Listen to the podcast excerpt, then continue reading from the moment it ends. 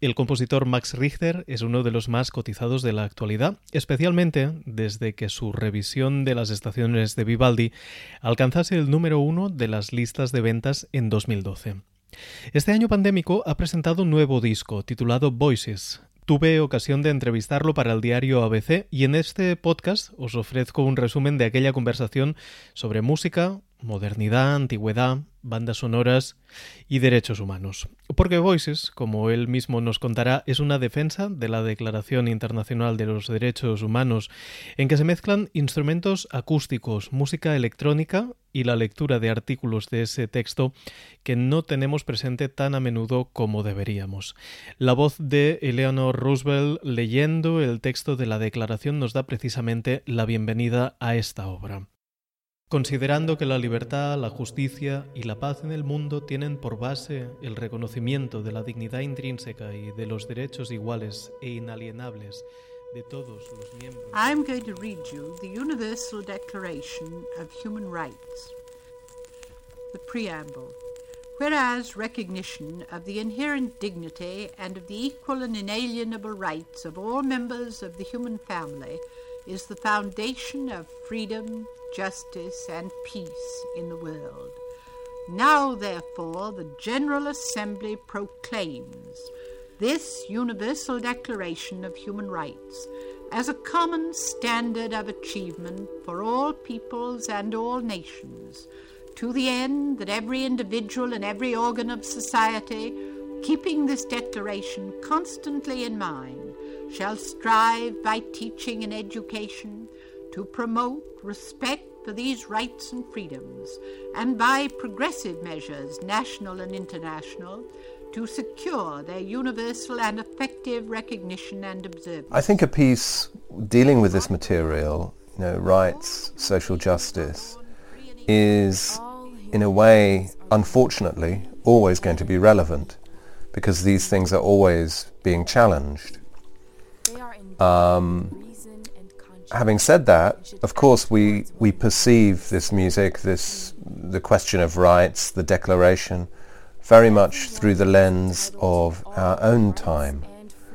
Uh, and our own time, obviously, the the spotlight is really on the situation of the COVID pandemic, of yeah, populist politics, authoritarian politics, and most importantly, of course, uh, the situation around racial politics and Black Lives Matter and, and uh, the questions being faced there. So, yeah, I mean, the question of rights and justice is always relevant because, you know, these things in a way are always under threat. But, uh, yeah, of course, we view it very much through the lens of our own moment.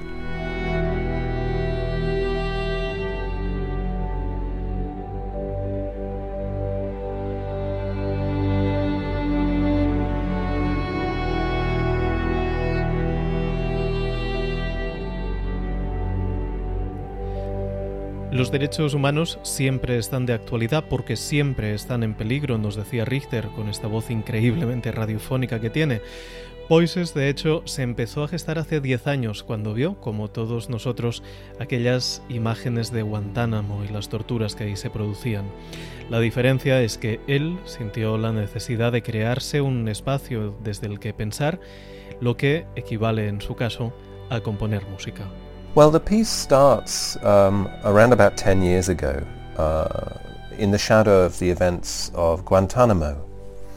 When I read about uh, what was happening there uh, and the other things that were going on at that time, I was shocked.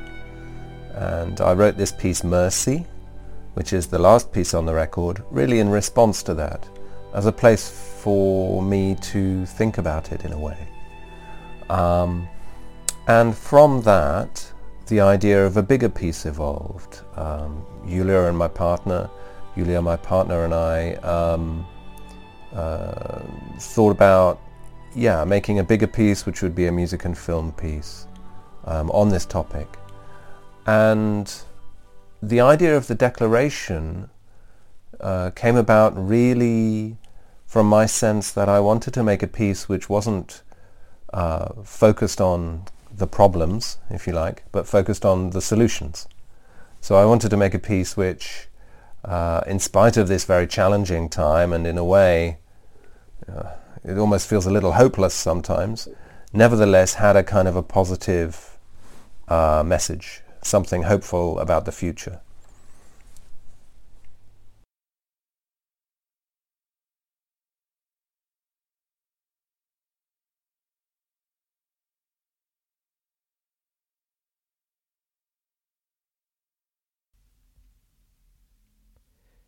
Precisamente es la cultura la que puede crear estos espacios para la reflexión y por eso Richter alterna la lectura de pasajes de la Declaración de los Derechos Humanos con músicas que son precisamente momentos para pensar sobre lo leído. The piece is, for me, a, place to think. it's first and foremost a, place for me to think about these questions. And I use music in that way a lot. Um, the way the piece is structured is you have the texts, so that's the declarations, the readings, and then you have a musical um, sections, and then another text, and then a musical section. So in a way, you're given the texts, you're given the the subject, if you like, and then you have a musical space which feels more like an emotional space to think about that material. And uh, yeah, I think that's one of the one of the things that culture can do in our society is, you know, provide us with a framework or a space to think about things. Así pues, como creador, Richter siente la necesidad de tomar parte, de posicionarse. Le pregunté sobre esta cuestión y me hizo notar que no es nada nuevo en absoluto, al contrario. El mensaje político en la música tiene antecedentes remotos, entre ellos la primera obra que nos viene a la cabeza siempre es la novena sinfonía de Beethoven. Yes, I mean the idea of the idea of music as a as a setting out of an idea or a philosophy, I mean, it goes back a long way. Um, and the idea of music as, as, if you like, having an activist position, that also goes back a long way. Uh, it goes back at least to Beethoven, certainly. You know, if you think of the Ninth Symphony, that is an activist work, uh, 100%, you know. Um, or the symphonies of Mahler, you know, they have a humanitarian program, you know, very specifically and uh, then the political music of the early part of the 20th century, you know, uh, with its sort of very left-wing positions, you know, people like uh, Eisler, for example, and uh, Copland, for example, in the States. And, um, and then in terms of musical materials themselves, I guess the minimalists are um, both from a social and political standpoint and in terms of the, the musical texture, they do have a sort of um, a reflective, contemplative character, right? We could also say that of uh, some of the music of Arvo Pärt, for example, you know, where there is a lot of space. You know, you, while the piece of music is being played, you already have the opportunity to reflect on it. So I like music that offers that, you know, that has enough space in it for you to think about the piece of music while it's actually happening. Um, Buscando soluciones más que recrearse en los problemas, Richter da protagonismo a los instrumentos graves de la orquesta en vez de reservar el lugar más destacado a los violines, como es habitual. Es un ejercicio, dice, para buscar la luminosidad a partir de un material oscuro, como una búsqueda de una nueva esperanza. I wanted to try and, you know, reflect my sort of emotional response to our situation in a very direct way. And in a way, you know, turning the orchestra upside down also presents a compositional challenge. You know, it's a compositional puzzle to solve. And in trying to solve that, uh, or in solving it compositionally, you know, it has a metaphorical uh, dimension. You know, this idea of making, you know, like in alchemy, medieval alchemy, you know, making gold out of the base material. You know, this idea.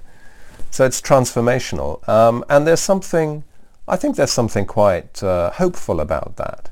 You know, being able to make something which has a sort of um, luminosity, but out of this dark material. You know, that's the, in a way, the question we're all faced with now.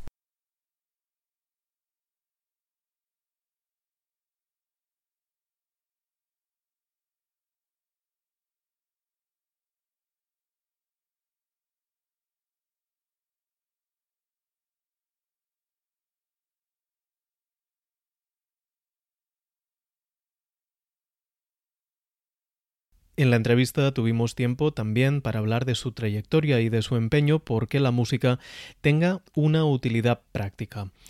En Voices es el posicionamiento político, en Sleep era facilitar el sueño y la meditación, pero Richter también es conocido como compositor de bandas sonoras, la música incidental de nuestros tiempos.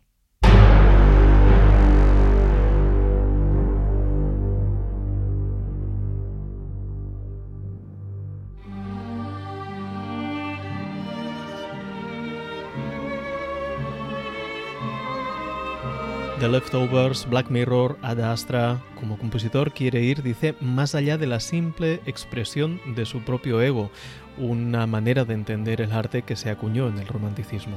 I actually like the idea of music having a utility uh, component. The idea of music for a function is very normal. It happens all the time. You know, you have dance music, you have music for having dinner, you have, you know, serenade, nighttime music, you know. All kind, I mean, it's it's very common. In the Romantic and Modernist era, that goes away because you know, music should at that, according to that theory, be this kind of egoic expression of you know will in a way.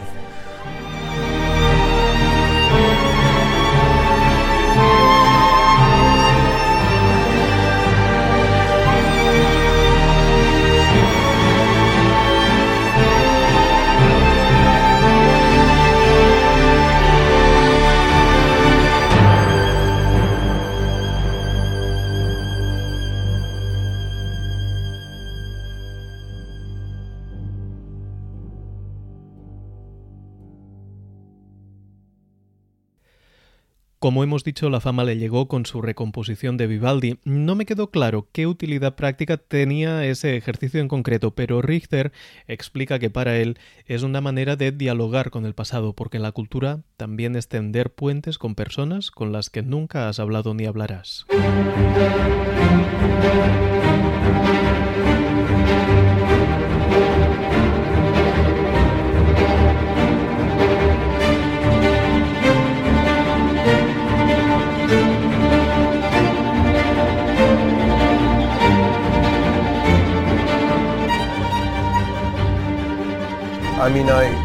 Piece like the Vivaldi project really really comes out of me trying to form a creative and lively relationship to this old work, which I'd grown to dislike because of hearing it all the time on TV and other places. You know, I wanted to try and rediscover it in a creative way and to bring it to life for myself. Um, so that, that is a kind of very active thinking through the material. Um, and, uh, you know, I think creative works are catalysts. They do, um, you know, they, you have a sense with a novel or a painting or a movie that it lights a fuse in you, you know, it starts a process. Um, and it, it doesn't matter that, you know, your thinking then goes somewhere else. I mean, that's the whole point, actually of creativity. You know, it's this um, dynamic, responsive, unpredictable thing which we humans do. And um, that's what's so beautiful about culture, right? Um, it allows us to have these relationships, have these conversations with people we've never met and, you know, probably never will meet or, um, but nevertheless, you have a kind of a, an alive response to uh, what's going on in that work and yeah and then it, it, it, sort of promotes that kind of you know lively thinking yourself which is I think it's wonderful. Para el final me he dejado la respuesta a la pregunta de si está satisfecho con el resultado de 10 años de trabajo en Voices. No os perdáis la respuesta porque tiene su miga. Recordad en todo caso que podéis escuchar otras entrevistas en otros compases de Cantátame y seguirme en las redes para no perderos nada. Me encontraréis como Pep Gorgori y en el web lasoledadsonora.com. Works aren't really finished, they're just abandoned or the deadline happened, you know, or so I yeah, I mean I think in a way that's fortunate because, you know, the deadline comes and then you have to let it go and that's good because otherwise you would never finish anything. Um, but it's like, you know, I think it's it's like that wonderful line of Beckett, you know, you just fail again, you know, fail better.